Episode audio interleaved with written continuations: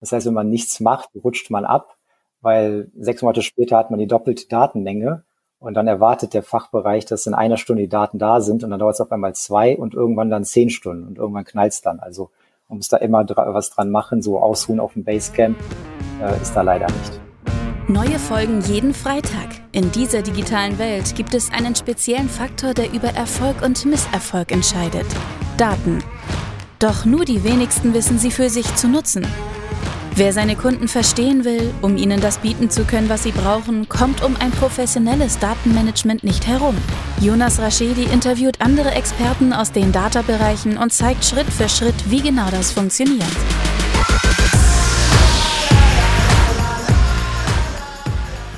Herzlich willkommen zu My Data's Better Than Yours, der Data Driven Marketing Podcast. Schön, dass ihr eingeschalten habt. Ähm, ja, mein Mikrofon ist jetzt auch vor meinem Mund, von daher ist die Qualität auch cool. Ähm, mir gegenüber sitzt der lieber Marius. Hi Marius. Hi, grüß dich Jonas. Stell dich doch einmal ganz kurz vor, wer du bist, was du machst und dann können wir ins Thema Data einsteigen und vor allem, wo du arbeitest. Ja, genau. Also mein Name ist Marius Karbowski und ich bin Teamleiter äh, BI und ich arbeite bei Aux Money in Düsseldorf. Cool. Äh, magst du vielleicht ein, zwei Sachen sagen, was Aux Money so ist für die Leute, die es noch nicht kennen? Ja, sehr gerne. Also ähm, Aux Money ist ursprünglich ja schon vor 15 Jahren im Markt und ist damals gestartet mit der Idee, Kredite auch an Leute zu vergeben, die normalerweise vielleicht weniger äh, oder bei klassischen Banken keinen Kredit erhalten, also typischerweise Selbstständige, ähm, ja, Studierende, Menschen in der Probezeit und äh, ist dann als Kreditmarktplatz gestartet, wo es dann Kreditnehmer gab, die ihre Projekte einstellen konnten, ganz am Anfang, jetzt aber relativ äh, anonym mittlerweile Kredite anfragen konnten und die dann auch äh, Anleger zusammenbringt auf der Seite, wo dann Leute Geld geben können oder beziehungsweise mittlerweile sehr viel auch institutionelle Investoren Geld geben. Nice. Also sozusagen Plattform, Angebot, Nachfrage zusammenbringen, Vermittler sein, ähm, äh, Übersetzer für, für Angebot und Nachfrage und ähm, dann daraus sozusagen den Business Case machen. Sehr spannend. Genau. Und beim Thema Kredite gibt's ja den ein oder anderen Datensatz, der ganz spannend sein könnte, beziehungsweise das ganze Konstrukt, Konstrukt ist ja bestimmt spannend. Deswegen lass uns da gerne mal tiefer eintauchen. So, lass uns doch mal anfangen. Ich glaube, so dieses, dieses ganze Organisationskonstrukt. Du sagst jetzt, du bist Teamlead Data, Data äh, oder Business Intelligence. Äh, ich habe ja den tollen fancy Name so ein bisschen äh, Data Intelligence and Technologies oder auch Data und Data und Analytics, sage ich immer wieder. Ähm, was verbirgt sich denn bei dir hinter dem Buzzword? Ja, also hinter dem Buzzword verbirgt sich bei uns äh, mittlerweile sehr viel. Also ich bin letztes Jahr Teamleiter geworden. Da waren wir noch sechs, sieben Leute im Team. Ähm, das Team ist historischerweise seit ja, sechs, sieben Jahren äh, mit einer Person erstmal gegründet worden, also damals noch kein Team, dann kam halt direkt eine zweite, dritte Person dazu. Und mittlerweile, jetzt zum 1. April, habe ich Person Nummer, oder durfte ich Person Nummer 14 und 15 im Team begrüßen. Also schon äh, mittlerweile sehr groß, im letzten Jahr verdoppelt. Und die Schwerpunkte, die wir so machen, äh, mittlerweile verstehen wir uns schon als ja das äh, oder Analytics-Team und äh, Analytics Data Provider im Unternehmen. Das heißt, wir haben die drei Schwerpunkte. Zum einen das Thema Data Engineering. Da wollen wir halt andere äh, ja, Bereiche, die mit Daten im Unternehmen arbeiten, äh, mit Analysedaten arbeiten, muss man dazu sagen, äh, mit Daten, äh, ja, den Daten zur Verfügung stellen, aggregiert, vorbereitet idealerweise. Das heißt, wir kümmern uns um ETL-Prozesse, äh, Daten äh, ja, Anzapfen, Bereitstellung, äh, Aggregation etc. bis hin, dann kommen wir zum zweiten Bereich, BI, also dem Reporting, dass wir auch äh, ja, Ad-Hoc-Analysen und Reporting, Reports, Dashboards äh, bereitstellen, unser BI-Tool, äh, was bei uns intern Science ist, äh, zur Verfügung, äh, Dashboards zur Verfügung stellen und auch da beratend tätig sind bei den Stakeholdern und Fachbereichen. Und äh, der dritte Schwerpunkt ist, der ist ein relativ junger Schwerpunkt, das Thema Data Science ähm, im, im BI. Ähm, wir haben intern äh, noch einen zweiten Bereich, der sich da sehr stark mit äh, befasst. Dazu können wir gleich nochmal gerne kommen. Zumindest im BI befassen wir uns da auch ähm, ja sehr stark mit ja business äh, Data Science Fragen. Also sprich, ähm, welche Kunden sollen wir zuerst anrufen? Äh, wo lohnt sich ein Anruf? Welche hätten vielleicht so oder so einen Kreditvertrag abgeschlossen, welche lohnt es sich gar nicht anzurufen, weil die den Hörer nicht abnehmen. Ähm, wie können wir Prozesse optimieren? Äh, wo können wir beim AB-Testing Hilfestellung leisten und die Webseite mit optimieren oder auch ähm, auch bei Prozessen AB-Testing gestalten, äh, unser Marketing optimieren. Also das sind alles so Analytics-Data Science-Fragen. Und bei dem Data Science Team sind wir auch gerade dabei, ein interdisziplinäres Team aufzubauen. Das bedeutet, äh, neben den Data Scientists und Machine Learning Engineers, die äh, wir jetzt aus meinem Team stellen, äh, wird dann auch nochmal ein Product Owner unterstützen, den wir ja noch aktuell fleißig suchen, also seit längerer Zeit. Ähm, und so soll das Team sich zusammenformen und äh, ja als eigenständiges, agiles Team äh, auftreten und ja Data Science Fragestellungen Unternehmen beantworten. Ganz, ganz spannend. Also äh, Organigramm muss man sich vorstellen. Ihr hängt unter wem? Ähm, ja, ich habe das Glück, ich bin, glaube ich, der einzige äh, Teamleiter, der unter einem Geschäftsführer hängt, unter einem COO, äh, wo auch aber auch viele datengetriebene, also unter dem auch viele datengetriebene äh, Teams, also unter anderem das Risikoteam bei uns, was halt äh, ja älter ist als das BI-Team und klassischerweise auch etwas größer, das den zweiten großen Datenstrang im Unternehmen darstellt, hängt. Ähm, und wir hängen da so daneben. Also et etwas unabhängig, hängt natürlich aber an der einen oder anderen Stelle technisch schon ein bisschen an der IT-Administration, zumindest fachlich, nicht organisatorisch. Cool. Das heißt, ihr seid aber, wenn man das so vergleichen kann, auch mit dem Risikoteam, ihr seid diejenigen, die die Infrastruktur zur Verfügung stellen, die die ETL-Prozesse zentral machen, dass andere darauf zugreifen können.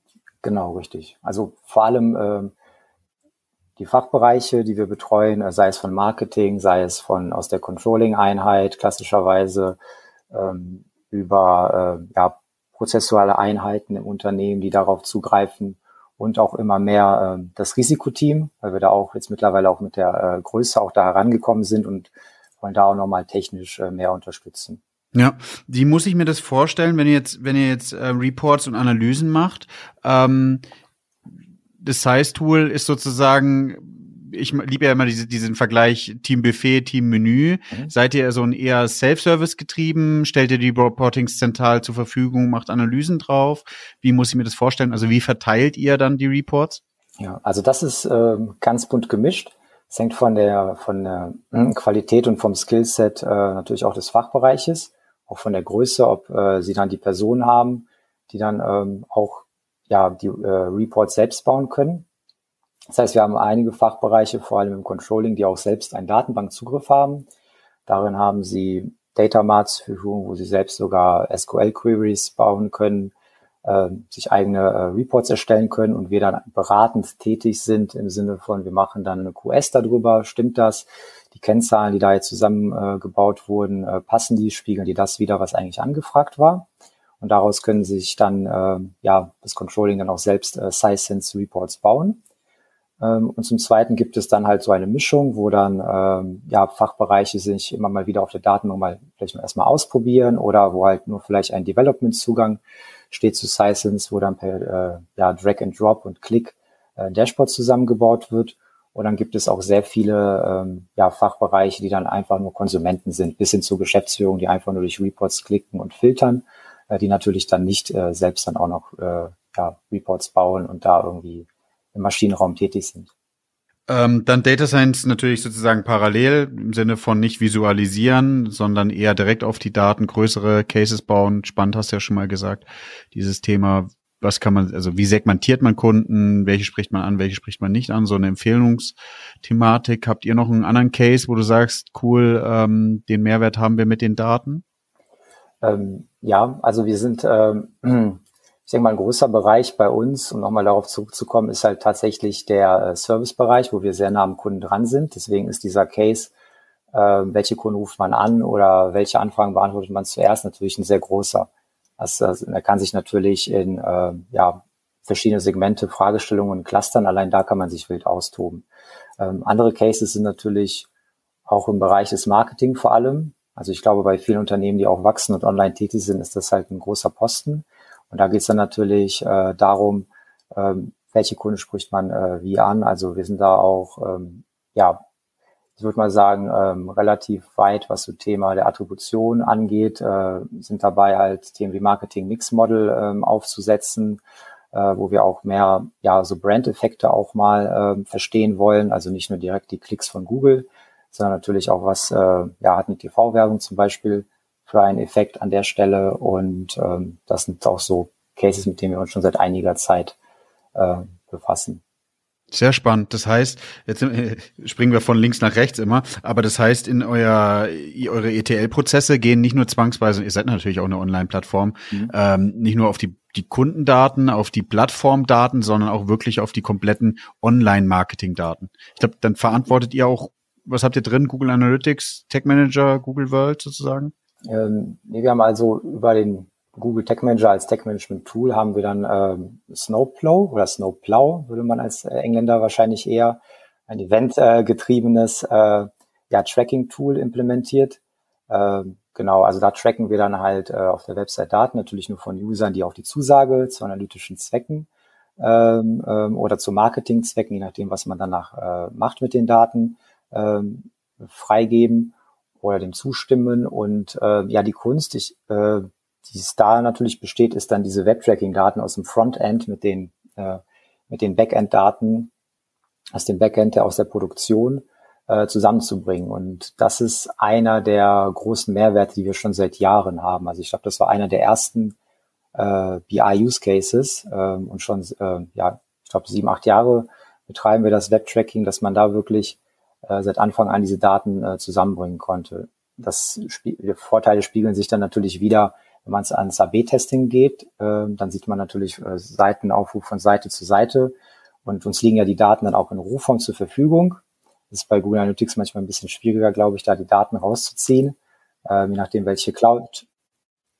Genau, also wir sind da auch in AWS unterwegs und äh, dementsprechend auch nicht in der Google Cloud. Und ähm, genau, also da können wir natürlich sehr viel, sage ich mal, mit zaubern mit den Daten äh, Session-basiert, Event-basiert und die dann halt verknüpfen, wo es halt möglich ist mit, äh, okay, das war Kunde XY, äh, ist halt die Strecke gegangen, da kam es halt zum Stopp, da funktioniert die A- und B-Variante äh, besser. Und das gleiche natürlich dann auch aufs Marketing. Also wir sehen natürlich auch bei den Sessions, woher kommen die Kunden, da steht ja natürlich dran in den Query, in den URL. Parametern und da kann man natürlich dran ableiten, wie erfolgreich sind Marketingkanäle tatsächlich gewesen. Also äh, ja, und dann kann man natürlich auch, hatte ich ja auch gerade gesagt, mit der Attribution natürlich dann auch schön zeigen über so einen ganzen Customer Journey Verlauf, äh, was waren so die Quellen, äh, wo der User insgesamt herkam, äh, wo ist da mehr Gewicht äh, drauf, auf welchen Kanälen, welche sind rentabler und welche nicht. Also da kann man schon eine ganze Menge mitmachen. Ja, sehr spannend. Ich glaube, ehrlich gesagt, Marius, seid ihr da schon sehr weit. Also ich finde genial natürlich, Snowblow ist natürlich nur eine andere Herausforderung und ein andere, anderes Setup. Ich glaube, früher war es alles so klassisch seitenbasiert, ähm, das Tracking. Jetzt ist natürlich viel mehr eventbasiert und dadurch hast du natürlich noch komplett granularere Struktur, die du an Daten aufbauen kannst und die du dann natürlich auch nochmal verarbeiten kannst und, und Mehrwerte generieren. Geil. Sehr, sehr cool. Genau. Ja, wie, Du siehst, ich spring, ist aber total spannend. Ich hoffe, die Hörer und Hörerinnen finden es auch spannend, aber äh, mich interessiert es auf jeden Fall. Wie muss ich mir so einen ETL-ELT-Prozess vorstellen? Ähm, bei euch irgendwie ist, ist äh, Five Train at Verity oder selbstprogrammierte Sachen oder Richtung Talent eher so Enterprise-Tools oder wie? Ja, was ist da? Ähm, auch da bunt durchmischt. Wir haben an der einen oder anderen Stelle eine eigene Lösung gebaut, von der wir sagen, so die hat jetzt äh, ganz gut für unseren Use Case funktioniert. Also im Zentrum unserer Analytics äh, äh, DWH steht Exasol, eine Analytics-Datenbank, also vergleichbar, sage ich mal, mit Snowflake, vielleicht ein bisschen anderer Fokus. Und ähm, genau dementsprechend ähm, ja, haben wir dann verschiedene Datenquellen. Also wie gesagt, aus der Produktion haben wir eher eine eigene Lösung. Äh, wir haben da auch ähm, teilweise Pentao als ETL-Tool unterwegs, ähm, haben da auch viele eigene Queries geschrieben, auch teilweise in Python über Python-APIs aus externen APIs, wo wir Daten herausziehen, also Google, Facebook und Co. Und äh, wie gesagt, über Snowplow haben wir auch direkt äh, ja, einen Prozess, der dann die Daten auch wieder teilweise halb manuell oder ne, halb eigen äh, so in unsere Extrasäule reinpumpt. Also da dann die Daten dann verknüpft werden. Und das Ganze wird bei uns orchestriert mit Airflow, das glaube ich mittlerweile auch schon fast Industriestandard ist an der Stelle.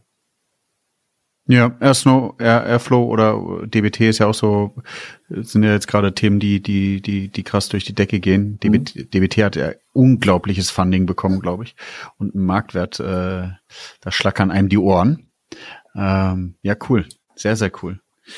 So, jetzt ist für die meisten interessant, weil viele, glaube ich, noch bei dem Thema sind, wie baut man das überhaupt auf? Und gar mhm. nicht, der nicht despektierlich gemeint, aber stehen an einem anderen Stand äh, hol die Leute doch einmal ganz kurz ab, was glaubst du, wie lange haben die gebraucht? Also bei uns war es so, Douglas, wir haben, ich habe Mitte 2018 angefangen, so eine halbe Jahr Strategie aufgesetzt, dann haben wir angefangen, E-Com umzubauen und dann sind wir natürlich ein bisschen übergangen mit allem drum und dran und wir haben natürlich viele Legacy-Systeme auch gehabt und haben sie noch teilweise so drei Jahre. Mhm.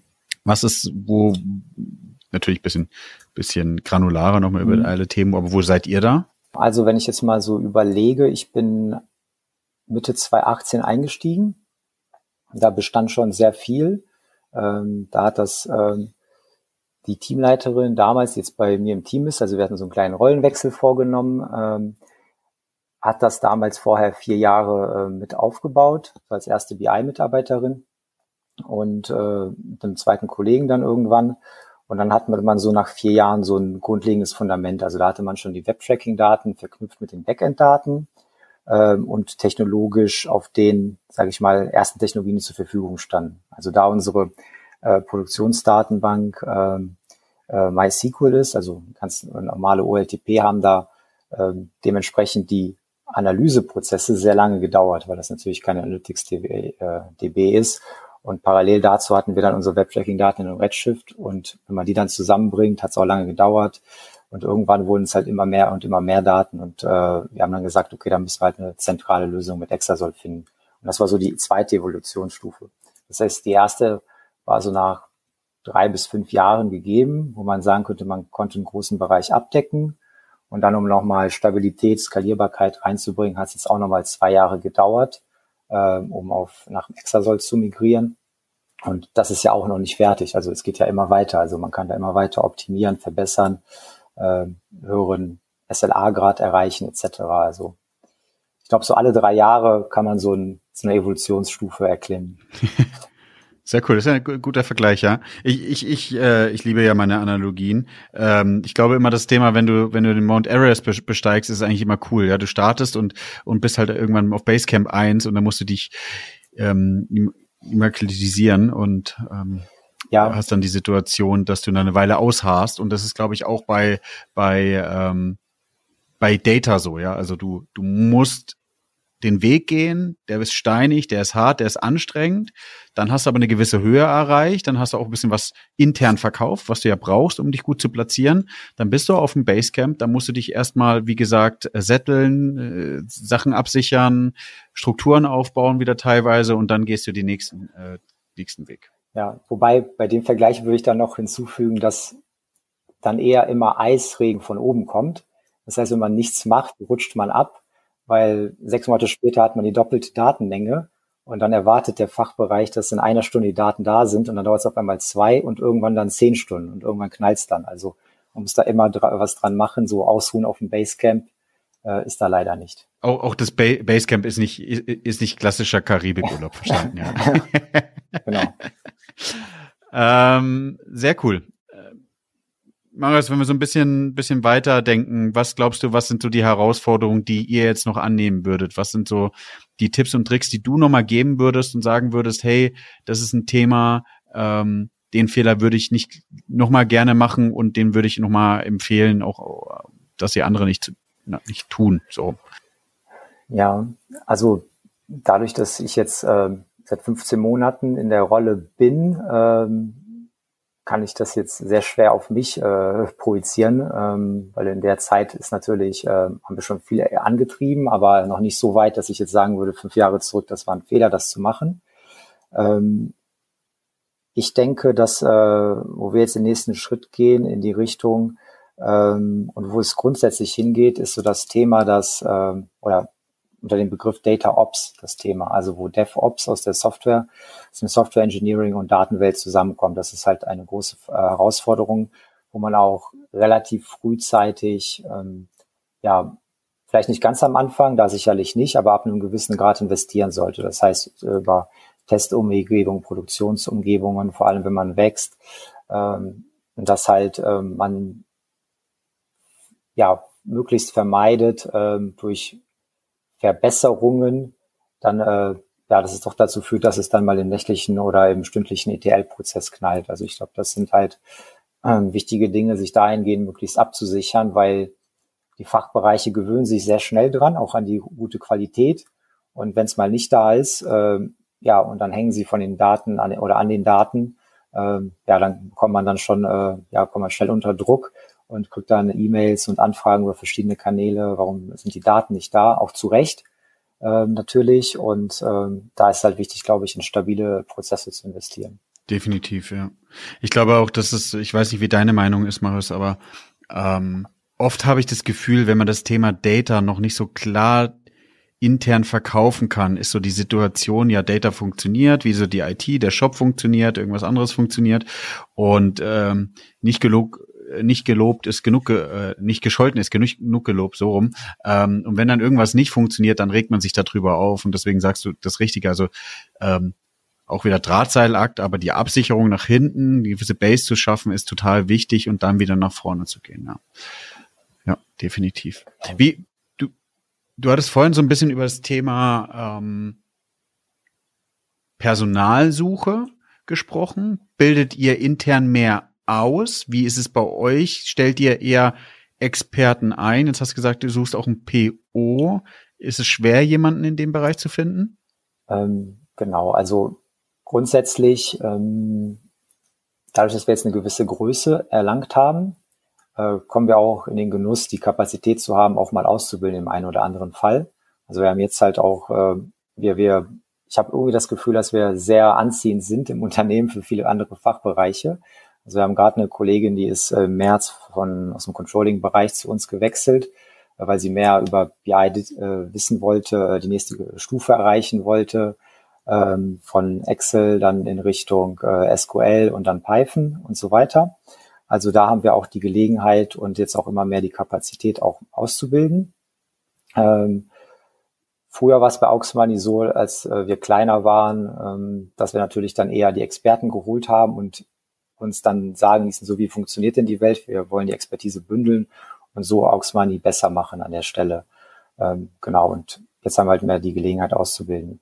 Ähm, bei der Data PO-Stelle ist es so, dass wir vor ein ungefähr einem Dreivierteljahr das Data Science Team halt gegründet haben mit den äh, Data Scientists und Machine Learning Engineers und praktischerweise seitdem auch ein Data Science PO suchen. Also die äh, Suche ist da gerade an der Stelle nicht einfach, weil wir uns dann auch gefragt haben, was für ein Skillset braucht so ein Data Science BO? Also soll das eigentlich ein Data Scientist sein, der so ein bisschen Projektmanagement kann oder soll das ein Projektmanager sein, der schon mal ein Buch über Data Science gelesen hat? Das ist halt äh, sehr schwierig. Idealerweise sollte es natürlich ein ehemaliger Data Scientist sein, der jetzt sich in Agilität und PO weiterbilden wollte. Aber dieser Illusion hatten wir von Anfang an nicht, dass wir da jemanden finden. Und äh, wir dann gesagt haben, okay, wir haben halt äh, zwei mögliche Trade-offs. Entweder halt jemand aus dem Data Science Bereich kommt, der halt so ein bisschen die agile, agile Brille drauf hat und sich im Produkt äh, ja, Ownership äh, aus, weiter äh, ein, äh, ausbildet oder halt umgekehrt. Und ähm, wir sind da halt ähm, an der Stelle relativ offen, wobei wir schon in beiden Bereichen halt eine gewisse Grundannahme, also Grundausbildung, sage ich mal, erwarten und äh, in einem Bereich halt Stärke von den beiden, also so, ich glaube, man kann nicht erwarten, dass in beiden Bereichen halt die Person gleich stark ist, aber ähm, da halt, man muss halt. Es gibt noch wenig in dem Bereich sozusagen. Genau, richtig. Ja, die so eine Rolle schon mal ausgeführt. Genau, ich glaube, das ist auch ein sehr junger Bereich, ja. Ja, aber spannend, weil Marius, wir machen das Gleiche. Wir haben bei bei uns, ähm, ich leite ja bei, bei bei Douglas sieben Teams und wir haben auch eins eins der Teams ähm, ist so ein so ein äh, klassisches PMO-Team und da sitzen dann eben auch die Leute drin. Ähm, haben wir jetzt auch eine Spezialistin. Äh, ähm, auch mit, mit, mit Doktortitel, das ist immer sehr gut bei Data Science, ähm, die aus dem Bereich kommt und jetzt genau das andere Thema mit aufnimmt äh, und sozusagen dann bewerten kann, was sind Business-Themen, die relevant sind. Sie kann aber auch nochmal fachlich mit reingehen, sie kann Business Value priorisieren und dann schiebst du die Themen immer raus. Und ich glaube, das ist total spannend, diese Evaluationsstufe auch, ähm, weil viele dann so fragen, ja, okay, baue ich zentral auf, baue ich dezentral auf, mache ich ein Hub-and-Spoke-Modell?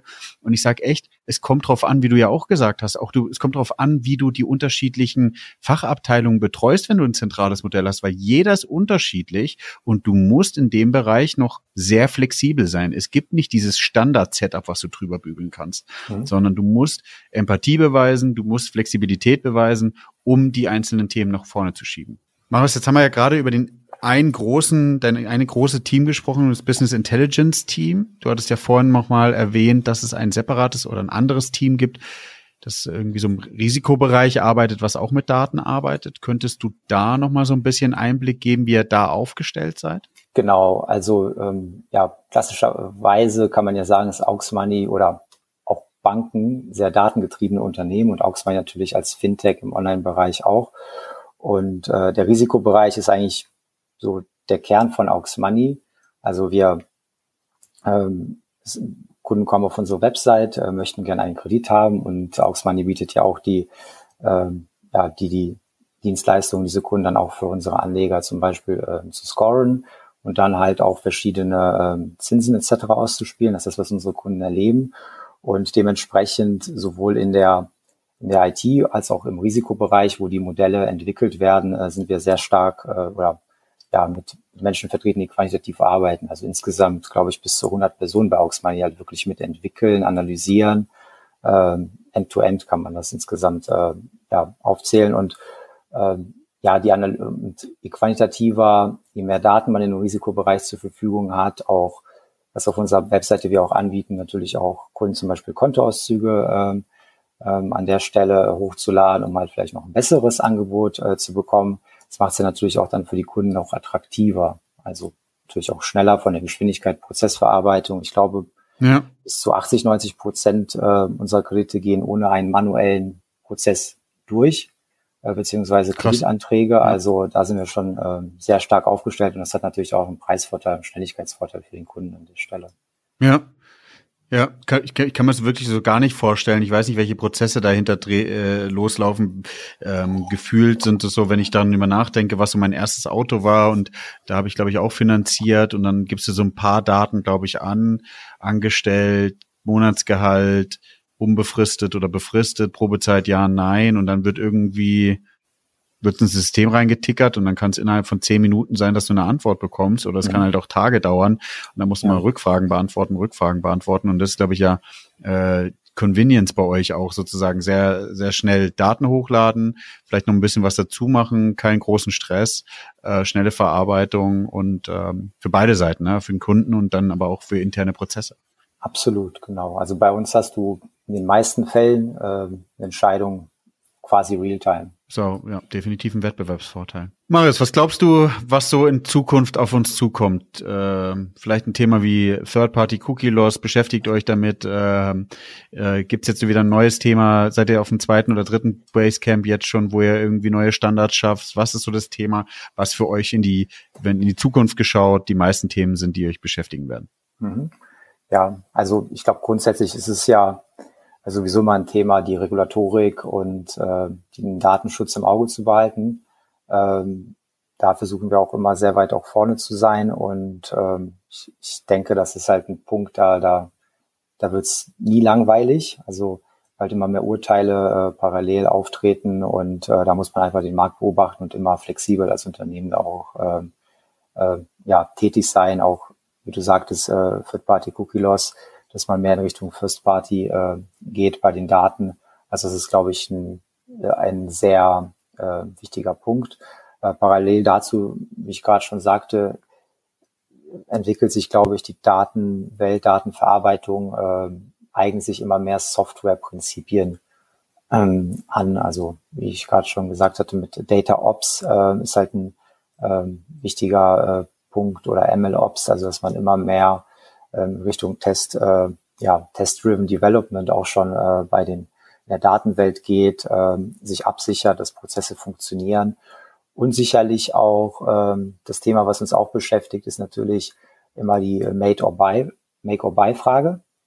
Ähm, inwieweit sollte man ähm, in eigene Lösungen investieren oder wo kann man ähm, ja was vereinfachen? Was auch an so eines unserer Werte ist übrigens Vereinfachung und wir uns natürlich damit beschäftigen, ähm, wo können wir auch ähm, ja was einfach dazu kaufen, wo macht es Sinn und wo gibt es Synergieeffekte. Ja, ich finde vor mit den mit den ganzen äh, SaaS-Unternehmen im Data-Bereich, die jetzt auf dem Markt sind. Ja, also dieses ganze Thema Betrieb, On-Premise versus Cloud, ähm, ETL versus ELT. Da gibt's schon die Möglichkeit, viele der Themen, wie du sagst, diese ganzen, diesen IT, die aus dem IT so ein bisschen rüberschwappen, die, die vor Jahren in der IT eigentlich getroffen wurden, die Entscheidung, ja, wie, ja. wie betreibe ich eigentlich meinen Shop und so weiter, dass die jetzt im Data-Bereich kommen. Und da kann man super tolle äh, Parallelen dazu ziehen. Sehr nice, ja. Ja, genau. Also bei den ganzen Tools muss man, glaube ich, erst auch ganz klar kommen bei dem ganzen Dschungel. Also es kommen immer mehr Tools auf. Gefühlt äh, hat man da immer Werbung im Postfach oder sieht äh, äh, die als Display-Werbung oder wo auch immer bei äh, gewissen äh, Plattformen wie Xing oder LinkedIn immer wieder mal zwischendurch. Also da ist auch wichtig, dass äh, ja die, die Guten von den Schlechten irgendwie auszusieben. Und ich glaube, auch da wird sich der Markt konsolidieren. Also du hast ja gerade schon DBT genannt, äh, was ja jetzt immer mehr, glaube ich, in einer gewissen Range zum Standard wird.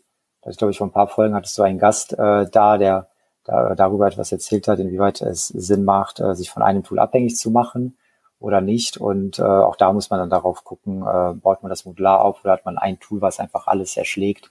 Äh, das sind natürlich äh, ja sehr interessante Fragestellungen für die Zukunft. Ja, da hast du recht. Das ist die, wie, wie, wie baust du deine deine Architektur auf, ja, wie flexibel bist du da? Ähm, analog dem, dem klassischen Online-Marketing, ne? Also kaufst du dir irgendwie die Adobe Suite ein oder äh, die Google Suite ein und versuchst darüber alles zu machen, hast aber die Situation, wenn du wechseln wollen würdest, du halt wirklich Pain hast. Das gleiche hast du natürlich, wenn du, wenn du anfängst, ähm, auf, auf große Tools zu gehen und die in deinem Data Stack zu integrieren. Wohlwissend ist natürlich die andere Situation, wenn du viele verstreute kleine hast, weißt du nicht, ob die miteinander arbeiten, ob es da Probleme gibt und dann ähm, ist natürlich abzuwägen, was man, was man gerne möchte. Ja, absolut. Äh, liebe Hörerinnen, Hörerinnen, ähm, definitiv spannend. Wenn ähm, ihr jetzt auch Interesse an der an der Tätigkeit als PO beim Data Science Bereich habt, ähm, würde ich die gerne unten einmal mit reinnehmen. Ähm, dann könnt ihr die sozusagen drauf anklicken. Solltet ihr jetzt zum ersten Mal ähm, meinen Podcast hören, dann geht bitte auf Apple Podcasts, Spotify und Co. Abonnieren, bewerten. Ehrliche Bewertung hilft mir. Wenn ihr Rückfragen habt zur Folge, Marius und ich stehen euch auch gerne bereit. Das hilft uns ähm, super gerne.